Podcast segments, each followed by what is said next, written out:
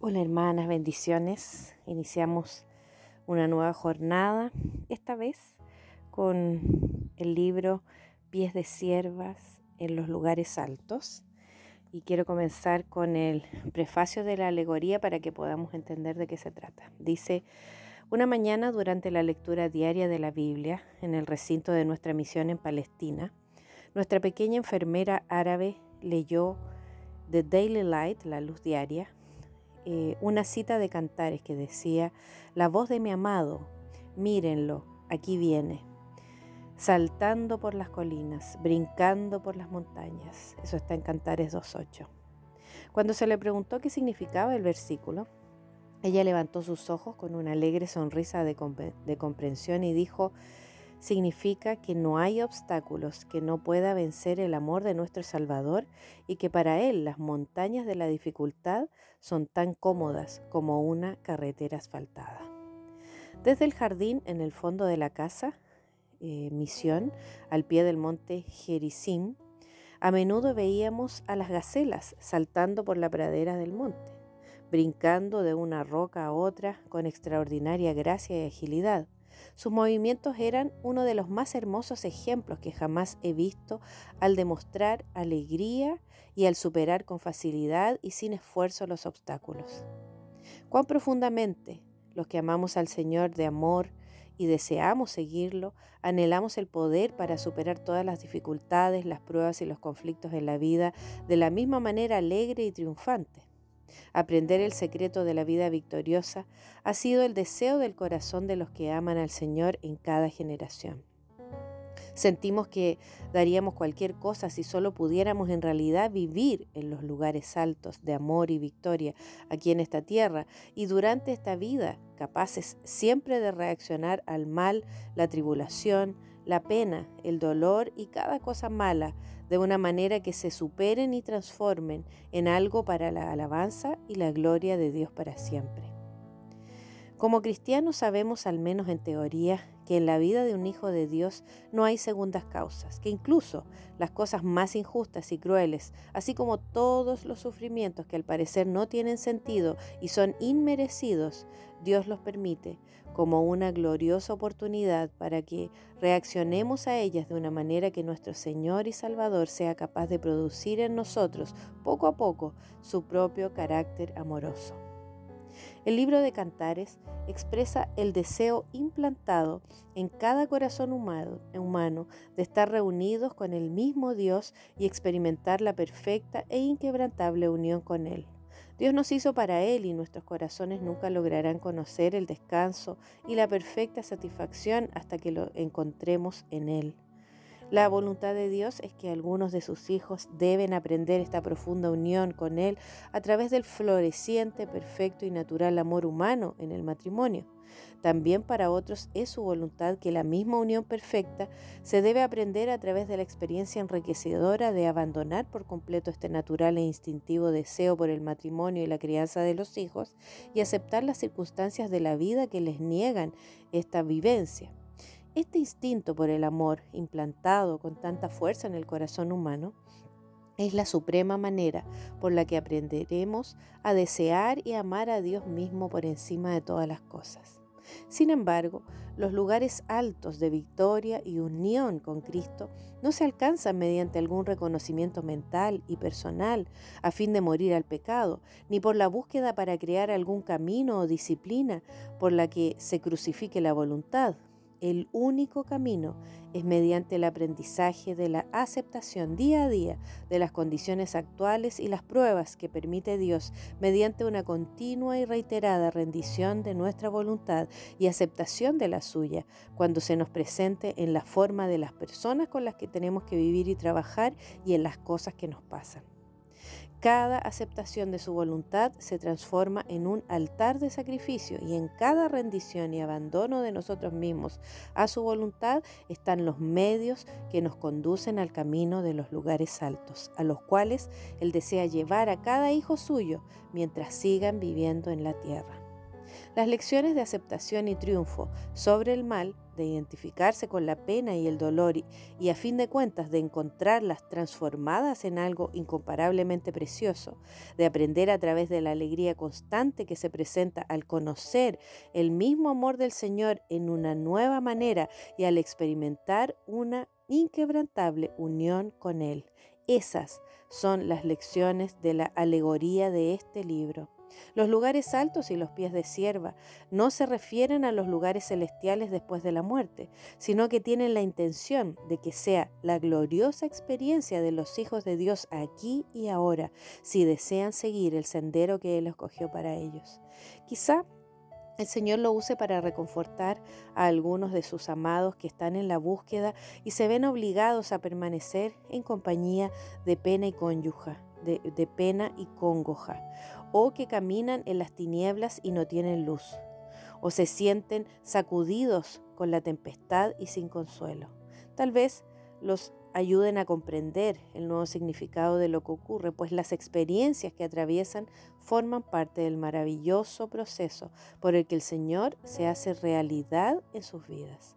La misma experiencia que llevó a David y a Habacuc a exclamar con alegría, el Señor Dios ha hecho mis pies como los de las siervas y por las alturas me hace caminar. Eso está en Salmo 18:33 y Habacuc 3:19. Vamos a la primera parte. Por la noche durará el lloro. Salmo 35. Invitación a los lugares altos. Esta es la historia de cómo Miedosa huyó de sus familiares temerosos y se fue con el pastor a los lugares altos, donde el perfecto amor echa fuera el temor. Durante varios años, Miedosa estuvo al servicio del rey pastor, cuyo inmenso rebaño pastoreaba en el Valle de la Humillación. Ella vivía con sus amigas y compañeras de trabajo, misericordia y paz, en una blanca y tranquila cabañita en el pueblo Mucho Temblor. A Miedosa le encantaba su trabajo y deseaba de todo corazón agradar al rey pastor, pero a pesar de lo feliz que era en muchos aspectos, era consciente de varias cosas que le impedían su trabajo y que en secreto le causaban mucha angustia y vergüenza. En primer lugar, era una lisiada, con los pies tan torcidos que a menudo la hacían cojear y tropezar durante su trabajo. También tenía el horrible defecto de una boca torcida que le desfiguraba muchísimo la expresión y el habla, y era tristemente consciente de que esos feos defectos debían ser una causa de espanto y ofensa a muchos que, sabía, que sabían que estaba al servicio del gran pastor. Lo que más anhelaba era liberarse por completo de esas imperfecciones y que fuera hermosa, gentil y fuerte como lo eran muchos de los demás trabajadores del pastor, y sobre todo ser como el mismo rey pastor. Sin embargo, temía que no hubiera la liberación de esas dos incapacidades deformantes y que tuvieran que continuar arruinando siempre su servicio. Había, no obstante, otro e incluso mayor problema en su vida, era un miembro de la familia de temerosos y sus parientes estaban diseminados por todo el valle, de modo que en realidad nunca lograría huir de ellos. Como era huérfana, la habían llevado al hogar de su tía, la pobre señora pesimista, con sus dos primas, tenebrosa y rencorosa, y su hermano malicioso, un gran pendenciero que casi siempre la perseguía de una manera en verdad terrible. Como la mayoría de las demás familias que vivían en el Valle de la Humillación, todos los temerosos odiaban al rey pastor y trataban de boicotear a sus siervos, y como es natural, era una gran ofensa para ellos que uno de su propia familia entrara a su servicio.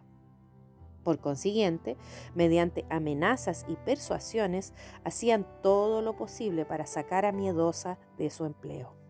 Entonces, un espantoso día, le pusieron delante la decisión final de la familia de que se tenía que casar de inmediato con su primo malicioso e instalarse entre su propio pueblo. La amenazaron con usar la fuerza y obligarla en caso de que se negara a hacer esto de forma voluntaria. La pobre miedosa estaba, por supuesto, abrumada de horror ante la simple idea, pero sus parientes siempre la aterrorizaban y ella nunca aprendía a resistir ni a pasar por alto sus amenazas. Así que simplemente se sentó sobrecogida de espanto ante ellos, repitiendo una y otra vez que nada la induciría a casarse con malicioso a pesar de que era bastante incapaz de huir de su presencia. La desdichada entrevista, por lo tanto, duró un gran tiempo. Cuando al fin la dejaron por un rato, ya era casi de noche. Con una oleada de alivio, miedosa recordó que el rey soberano guiaría más tarde a su rebaño hasta su acostumbrado lugar junto a una preciosa cascada y a un estanque en las afueras del pueblo. A este lugar tenía el hábito de ir bien temprano en la mañana para reunirse con él y saber sus deseos y órdenes para el día, y de nuevo por las tardes para dar su informe del trabajo realizado. Ahora era el momento de reunirse con él allí junto al estanque y sentir la seguridad de que la ayudaría y no permitiría que sus parientes la secuestraran y la obligaran a dejar su servicio por la espantosa esclavitud del matrimonio con malicioso.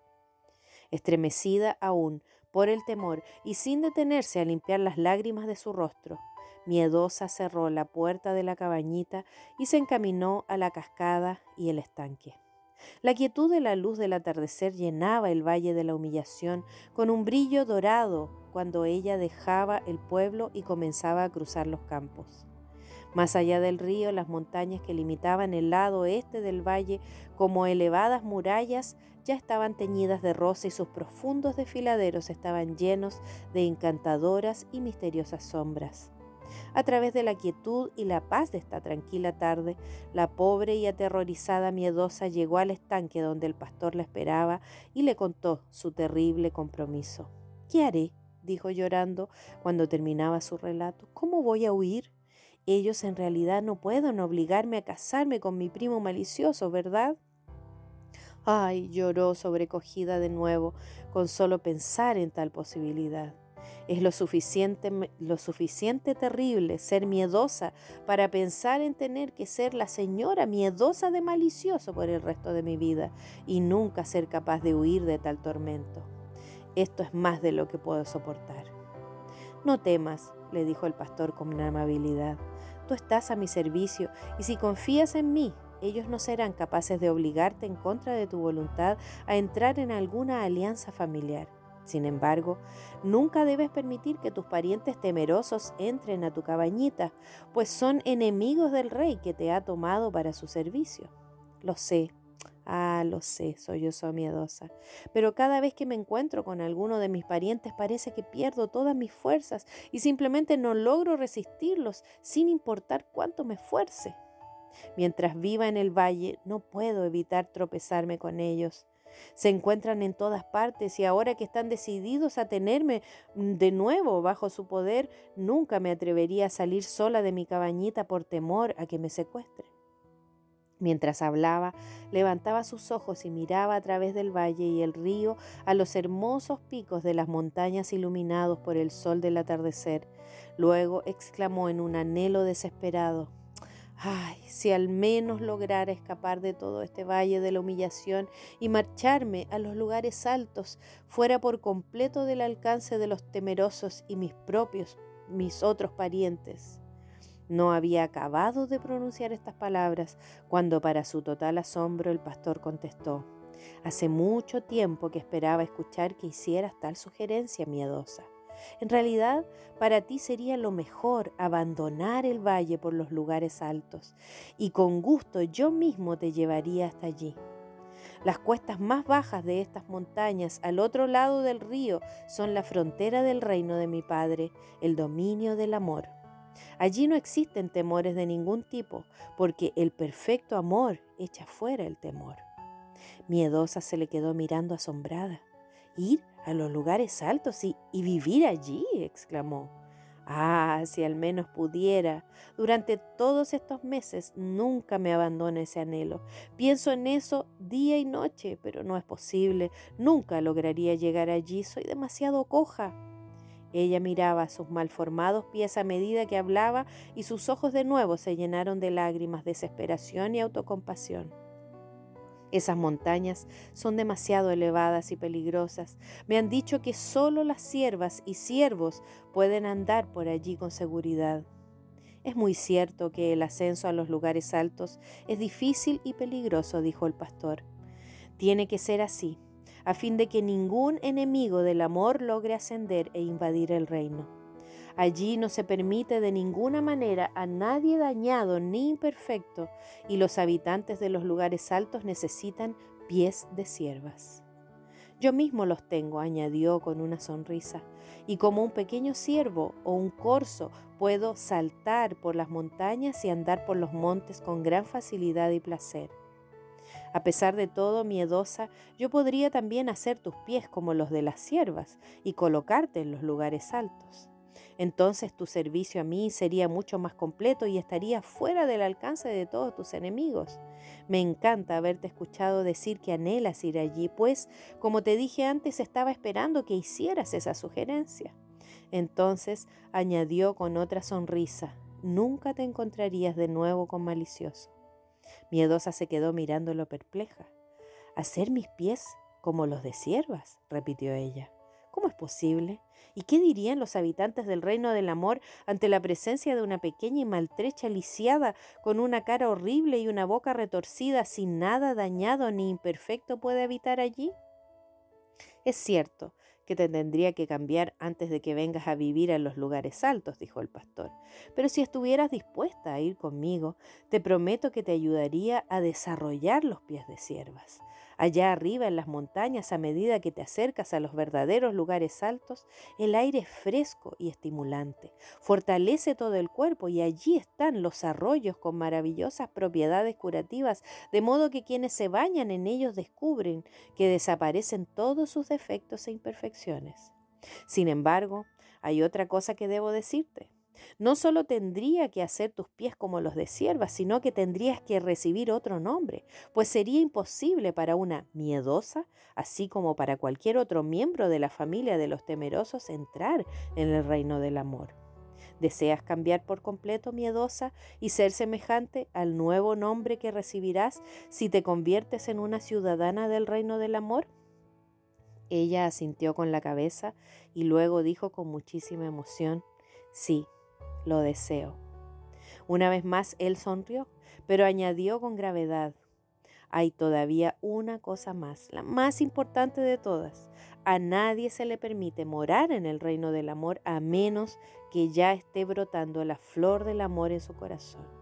¿Tienes plantado el amor de tu corazón en tu corazón miedosa? Cuando el pastor decía esto, la mirada con mucha insistencia, la miraba con mucha insistencia. Ella se daba cuenta que sus ojos estaban buscando en lo más profundo de su corazón y comprendía que él conocía mejor que ella todo lo que había allí. Miedosa guardó silencio un gran rato, pues no sabía con certeza qué decir.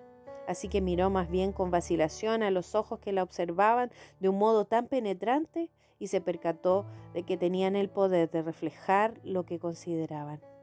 Por lo tanto, no veía en realidad su corazón como él lo veía, de modo que después de una larga pausa contestó, Creo que lo que está creciendo allí es un gran anhelo por experimentar el gozo del amor natural y humano y aprender a amar muchísimo a la única persona que me amará a cambio. Aún así, es posible que a pesar de lo bueno y natural que parezca ese deseo, no sea el amor del que tú estás hablando. Se detuvo y luego añadió con sinceridad y casi temblando, Pastor, veo que en mi corazón crece el anhelo, pero no creo que sea el tipo de amor del que estás hablando, al menos nada como el amor que veo en ti. Entonces me permitirías que ahora plante allí la semilla del amor verdadero? preguntó el pastor. Te tomará algún tiempo para desarrollar los pies de sierva y escalar los lugares altos, y si ahora pongo la semilla en tu corazón, ya habrá florecido cuando llegues allí. Miedosa retrocedió. Tengo miedo, dijo. Me han dicho que si uno en verdad ama a alguien, le da a ese ser amado el poder de que nos dañe y cause dolor como ningún otro es capaz de hacerlo. Eso es cierto, asintió el pastor. Amar significa concederle uno mismo la autoridad al ser amado y llegar a ser muy vulnerable al dolor. Y tú le tienes mucho miedo al dolor. ¿Miedosa no es así? Ella sintió con tristeza y luego dijo con mucha vergüenza, sí, tengo muchísimo miedo. Aún así, el que ama es muy feliz, dijo el pastor con voz queda. Da mucha alegría amar aún si no te aman a cambio. Hay dolor también, sin duda, pero el amor no piensa que esto sea muy importante.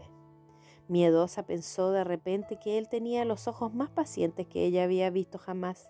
Al mismo tiempo había algo en ellos que hería su corazón, aunque sin saber por qué. Así que sobrecogida, aún de temor, dijo, pronunciando con rapidez las palabras porque le daba vergüenza decirlas. Nunca me atrevería a dar amor a menos que estuviera segura de que me amaran a cambio. Si te permito que plantes la semilla del amor en mi corazón, ¿me prometerías que me amarían a cambio? De otra manera no sería capaz de sobrellevarlo. La sonrisa que le dirigió entonces fue la más amable y bondadosa que jamás ella había visto, aunque una vez más y por la misma indefinible razón que la vez anterior, la hirió en lo más vivo. Sí, dijo él sin dudar, te prometo, miedosa que cuando la planta del amor esté lista para florecer en tu corazón y cuando tú estés preparada para el cambio de tu nombre, serás amada a cambio. Un estremecimiento de gozo la recorrió de pies a cabeza. Parecía demasiado maravilloso para creerse, pero el mismo pastor fue el que hizo la promesa y de una cosa estaba bastante segura. Él no mentiría. Por favor, Planta el amor en mi corazón ahora, dijo ella con timidez. Pobre pequeña alma, era todavía miedosa, aun cuando se le prometía la mayor cosa en el mundo. El pastor puso la mano en su pecho, sacó algo hacia adelante y lo dejó en la palma de su mano. Luego extendió su mano hacia, hacia miedosa. He aquí la semilla del amor, dijo. Miedosa se inclinó para mirar y luego dio un pequeño giro de grito de espanto y retrocedió. Sin duda había una semilla en la palma de su mano, pero tenía la misma forma de, un, de una larga y afilada espina. A menudo Miedosa había notado que las manos del pastor tenían cicatrices y heridas, pero, pero ahora vio que la cicatriz en la palma de la mano que le ofrecía tenía la misma forma y tamaño de la semilla del amor que estaba a su lado. La semilla parece muy afilada, dijo ella sobrecogida de espanto. ¿No me herirás si la pones en mi corazón? Es tan aguda que se desliza con rapidez, contestó él con amabilidad. Sin embargo, miedosa, ya te advertí que el amor y el dolor van juntos, al menos por un tiempo. Si conocieras el amor, debieras conocer también el dolor. Miedosa miró la espina y retrocedió. Luego observó el rostro del pastor y repitió las palabras que le dijo. Cuando la semilla del amor en tu corazón esté lista para florecer, serás amada a cambio. Y un extraño y nuevo valor entró en ella. Avanzó de repente, dejó al descubierto su corazón y dijo, por favor, planta la semilla aquí en mi corazón. Su rostro se iluminó con una sonrisa de alegría y le dijo con una nota de gozo en su voz, Ahora serás capaz de ir conmigo a los lugares altos y ser una ciudadana del reino de mi Padre. Entonces él presionó la espina en su corazón. Era cierto y tal y como se lo dijo, causó un agudo dolor, pero penetró con rapidez y luego de repente una dulzura como nunca antes imaginó se apoderó de ella. Era agridulce, pero la dulzura era la más fuerte. Miedosa pensó en las palabras del pastor. El que ama es muy feliz. Y de repente sus pálidas y descoloridas mejillas se iluminaron de rosa y brillaron sus ojos. Por un momento, Miedosa no parecía temerosa en lo absoluto. La torcida boca estaba relajada en un gesto feliz y los brillantes ojos y rosadas mejillas la hacían casi hermosa. Gracias, gracias, gritó y se arrodilló a los pies del pastor. Qué bueno eres, cuán paciente eres. No hay nadie en el mundo tan bueno ni amable como tú. Iré contigo a las montañas, confiaré en que tú harás mis pies como los de sierva y me pondrás incluso a mí sobre los lugares altos. Yo estoy aún más contento que tú, dijo el pastor, y ahora en verdad actúas como si ya hubiera cambiado tu nombre. Aún así, hay una cosa más que debo decirte. Yo mismo te llevaré al pie de las montañas, de modo que no habrá peligro de tus enemigos. Después de eso, dos compañeras especiales que escogí te guiarán y ayudarán mientras tus pies sigan lisiados y mientras solo puedas cojear y andar despacio. No me verás siempre miedosa. Como te dije, estaré saltando por las montañas y andando por los montes, y al principio no serás capaz de acompañarme ni de mantenerte conmigo. Sin embargo, debes recordar que en cuanto alcances las laderas de las montañas, hay un maravilloso sistema de comunicación de una punta a la otra del reino de amor y te escucharé cada vez que hables conmigo. Siempre que clames por ayuda, te prometo venir a ti de inmediato. Al pie de las montañas estarán esperando por ti mis dos siervas que escogí para que sean tus guías. Recuerda, yo mismo las escogí con mucho cuidado, como las dos más capaces de ayudarte y asistirte en desarrollar los pies de sierva. Las aceptarás con gozo y les permitirás que sean tus ayudadoras, ¿no es así? Ah, sí, contestó ella al instante, sonriéndole con gusto. Por supuesto, estoy muy segura de que tú sabes lo mejor y que cualquier cosa que decidas es buena. Luego añadió gozosa, me siento como si nunca fuera a sentir temor de nuevo. No solo miró con mucha bondad a la pequeña pastora que acababa de recibir la semilla del amor en su corazón y se estaba preparando para ir con él a los lugares altos, sino también con total comprensión. La conocía de pies a cabeza en todo el intrincado laberinto de su solitario corazón, mucho mejor de lo que ella se conocía ella misma.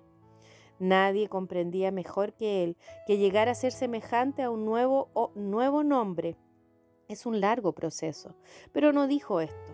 Miró con cierta ternura piadosa y compasión a las enrojecidas mejillas y los brillantes ojos que con tanta rapidez transformaron la apariencia de la sencilla y pequeña miedosa. Ahora debes ir a casa y hacer los preparativos para la partida, le dijo. No tienes que llevar nada contigo, solo deja todas las cosas en orden. No comentes esto con nadie, pues el viaje a los lugares altos debe hacerse en secreto. Ahora no te puedo decir con exactitud cuándo vamos a comenzar el viaje a las montañas, pero será pronto y tú debes estar preparada para seguirme en cualquier momento que venga a tu cabaña y te llame. Te daré una señal secreta. Cuando pase por la cabaña cantaré una de las canciones del pastor con un mensaje especial para ti. Cuando lo escuches, ven enseguida y sígueme al lugar de la cita. Luego, cuando el sol ya se había ocultado con un resplandor rojo y dorado, las montañas del este estaban ahora cubiertas de brumas malvas y grises y se extendían las sombras. Él se volvió y guió a su rebaño hacia los corrales de las ovejas. Miedosa giró su rostro en dirección a casa, con su corazón lleno de felicidad y entusiasmo, sintiendo aún como si nunca más fuera a tener temor. Mientras regresaba por los campos, cantaba uno de los cantos de un viejo himnario que a, a menudo usaba el pastor. Nunca antes le pareció tan dulce, tan apropiado. La canción de amor al rey, es cantar de los cantares. No hay ningún gozo en la tierra que a él se le compare. Su nombre es como el ungüento, que se derrama a raudales, perfuma todo a su paso y las doncellas lo saben. Atráeme hacia ti, oh dueño de mi corazón, vamos a correr felices por el valle del amor. Oh, llévame, rey amado, dice mi dulce canción, celebremos con gran fiesta, quita todo mi dolor. No noten que soy morena, porque el sol ya se quemó. No me miren con desprecio, pues con manchas y maltrecha, a esta marginada deshecha, al rey, el rey la buscó y amó. El amor me hará perfecta, no lo olviden, por favor. Cantar es uno del 1 al 6. Caminó cantando a través del primer campo e iba a mitad de camino en el siguiente cuando de repente vio al mismo malicioso que venía hacia ella. Pobre miedosa, durante un poco de tiempo había olvidado por completo la existencia de sus espantosos parientes y ahora aquí estaba el más terrible y detestable de todos ellos que andaba arrastrando los pies hacia ella. Su corazón se llenó de un terrible pánico, miró a izquierda y derecha, pero no había ningún lugar para ocultarse. Además, era demasiado obvio que en realidad venía a encontrarse con ella, pues en cuanto la vio, apresuró su paso y en uno o dos minutos estuvo a su lado. Con un horror que enfrentaba su mismo corazón, Escuchó decirle, bueno, al fin estás aquí, primita miedosa, con que vamos a casarnos, ¿eh?